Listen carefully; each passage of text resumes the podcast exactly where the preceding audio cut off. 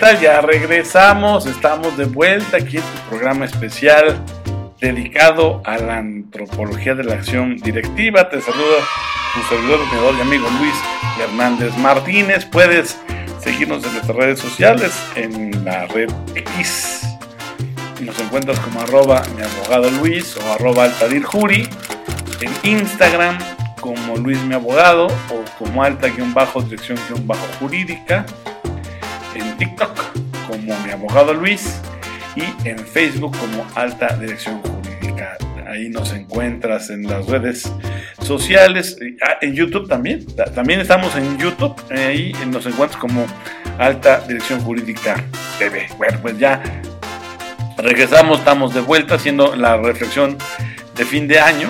La verdad, es un programa especial donde no solamente terminamos temporada, la sexta, gracias por que nos acompañaste a lo largo del 2023 aquí, audiencia nacional, audiencia mexicana, audiencia bonita y también a ti, audiencia internacional bella, hermosa, que nos arropaste programa tras programa. Pues para ti son estas reflexiones, justamente teniendo como eje de análisis, de estudio, de reflexión, de pensamiento, la antropología de la acción directiva, la cual ya lo dijimos hace ratito en el bloque pasado, se le adjudica por sus valiosas aportaciones fundacionales a Carlos Llano Cifuente, del cual me considero discípulo eh, de sus eh, andanzas intelectuales para la alta dirección. Entonces, eh, decíamos que el conocimiento es importante.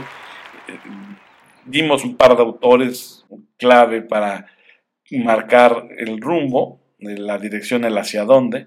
El conocimiento tendría que transformarnos, porque además forma parte misma de nuestra naturaleza humana. El conocimiento es inherente a la naturaleza humana. Conocer, tener esa curiosidad, esa pasión por saber, por conocer, por allegarnos de conocimiento, es eh, algo que caracteriza a la naturaleza humana. Por eso, tú tienes que irte a la fuente directa, mujer, hombre, vértice de las organizaciones. No nada más te quedes con lo que por ahí medio leíste, captaste en un titular, en un timeline o, línea de tiempo de alguna red social, eh, por algo que te contaron, que a su vez escucharon, ¿verdad? Los famosos contenidos de oídas. No, hombre, vete a la fuente directa, busca investiga, no renuncies a esa curiosidad natural, porque el conocimiento es, es, clave, es fundamental. Y recuerda, el bloque así lo cerramos, si el conocimiento es clave y es fundamental, conocerte a ti misma, conocerte a ti mismo es mucho más trascendente, definitivo. El conocimiento de sí mismo no es considerado como un interés puramente teórico, no es un simple tema de curiosidad o de especulación, es una obligación fundamental de la persona. Conocerse a sí misma no es un si quieres, no es un si tienes tiempo, no es un si tienes un cachito, no, es una obligación fundamental de la persona.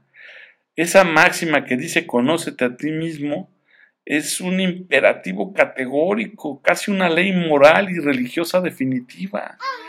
Este 2024, márcate como, ay, propósito, pues sí, hay que decirlo, como uno de nuestros deseos de año nuevo, conocernos a nosotros mismos, ¿verdad? Tener el propósito de conocernos a nosotros mismos. Eh, Heráclito uno de los autores que también bien harías en, rescatar su pensamiento, ya lo decía, estaba él convencido de que no se puede penetrar en el secreto de la naturaleza sin haber estudiado antes el secreto del hombre, del ser humano, de la persona. Entonces sí es bueno conocer y explorar tu disciplina, si son las finanzas, si es la mercadotecnia, si es la alta dirección, si es la contabilidad, si es el derecho. Está muy bien porque caray, México requiere de profesionistas que sean estudiantes constantes, continuos, eh, persistentes, disciplinados, pero no puedes renunciar a, porque además es un derecho irrenunciable, a conocerte a ti mismo.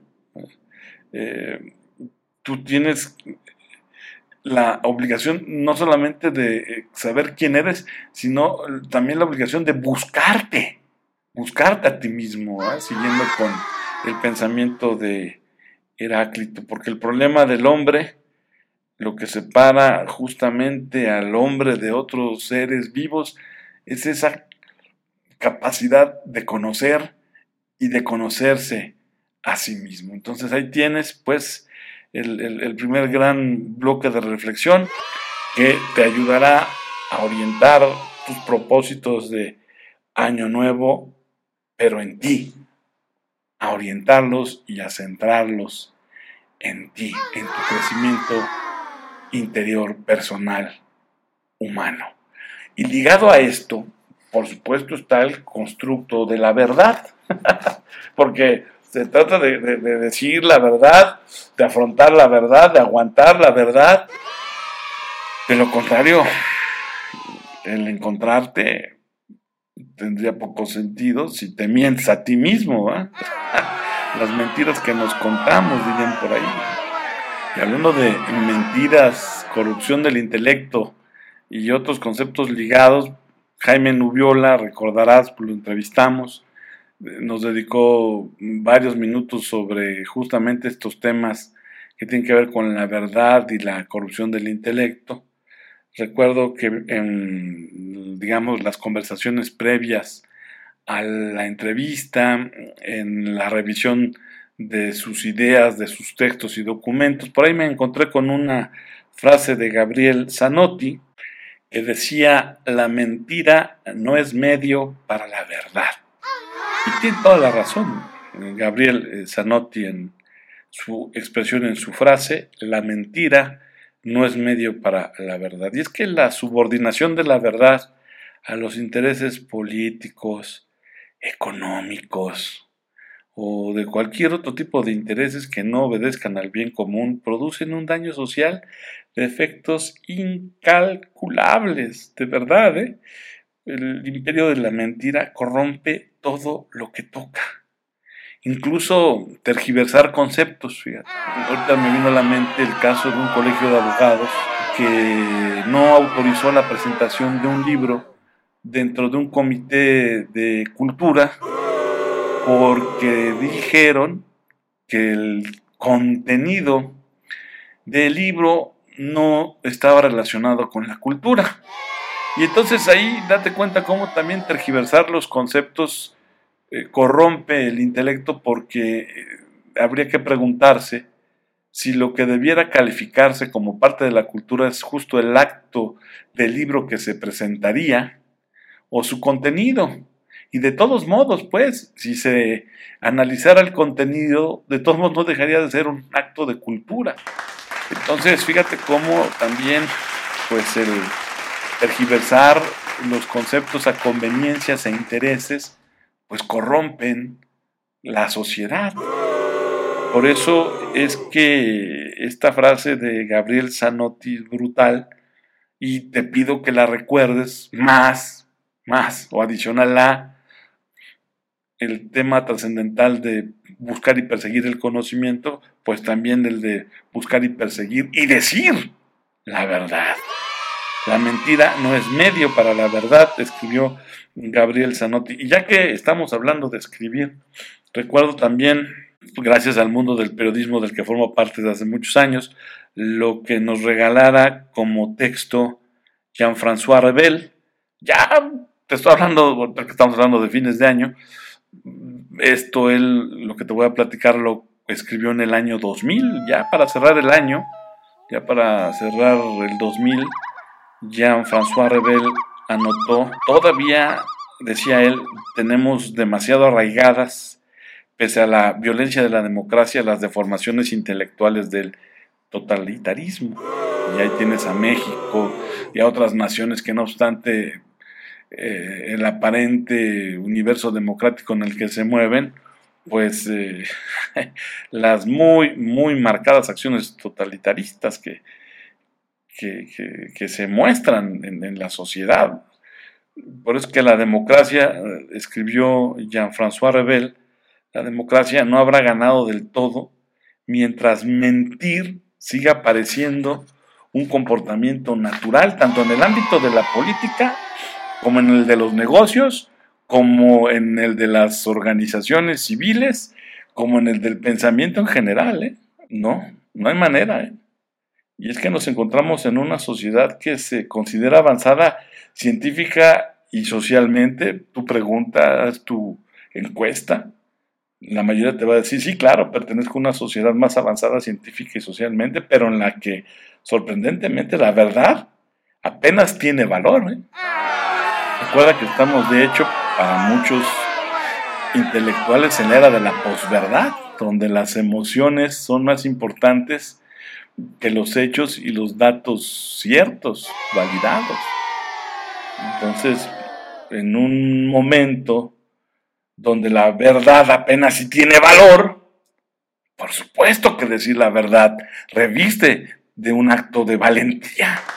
Y tú, hombre mujer vértice de las organizaciones, tienen que ser valientes en la acción directiva. Decir la verdad, afrontar la verdad, conducir sus organizaciones con verdad, dirigirse a ustedes mismos y a las personas que trabajan para ustedes con la verdad, por muy cruel, dura y fuerte que ésta sea. Y es que se considera del todo aceptable en esta crisis de verdad un político, un empresario, un incluso, tengo que decirlo, un autollamado líder social mienta de modo descarado. Simplemente porque, y esa es su justificación, puede decirse que todos lo hacen. Favor. Sin embargo, la, norma primera para quienes aspiramos a una convivencia humana realmente democrática eh, es decir siempre la verdad. Ahora, claro, sabiendo que ese principio no equivale a decir toda la verdad o todas las verdades en todo momento, porque sería agotador, tampoco equivale a tener que decírsela constantemente a todo el mundo, porque resultaría un acto insoportable, pero sí que se identifica con una honda aspiración a que la verdad y la transparencia presidan siempre nuestras relaciones y la organización de la sociedad. Una manera más clara y pragmática de este principio se encuentra quizás en su formulación negativa. Nunca podemos mentir. Nunca podemos hacer promesas que sepamos que no vamos a cumplir.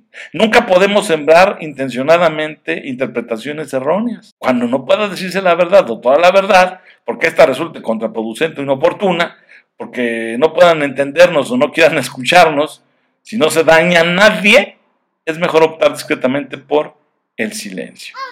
Fíjate que hice eh, el subrayado o, acentué mi pronunciación, si no se daña a nadie. Claro, esto va en contra del refrán popular que dice que quien calla otorga, porque el que guarda silencio simplemente espera el tiempo oportuno, porque el que calla no dice nada en ese momento. Es como tú tendrías que bajar. Y son de estas ideas y reflexiones que quiero que te acompañen a lo largo del 2024, pero que debo decirlo con una honestidad intelectual brutal, pues forman parte o, ya forman parte del intelecto de, tu servidor, de, de la voz, gracias a las conversaciones que tuve y he tenido con otras personas, en este caso con el doctor Jaime Nubiola, quien nos habló largo y tendido acerca de la corrupción del intelecto y cómo la verdad tiene que decirse y tiene que prevalecer y tiene que manifestarse y tiene que sobrevivir, independientemente de los intereses políticos, económicos o incluso ya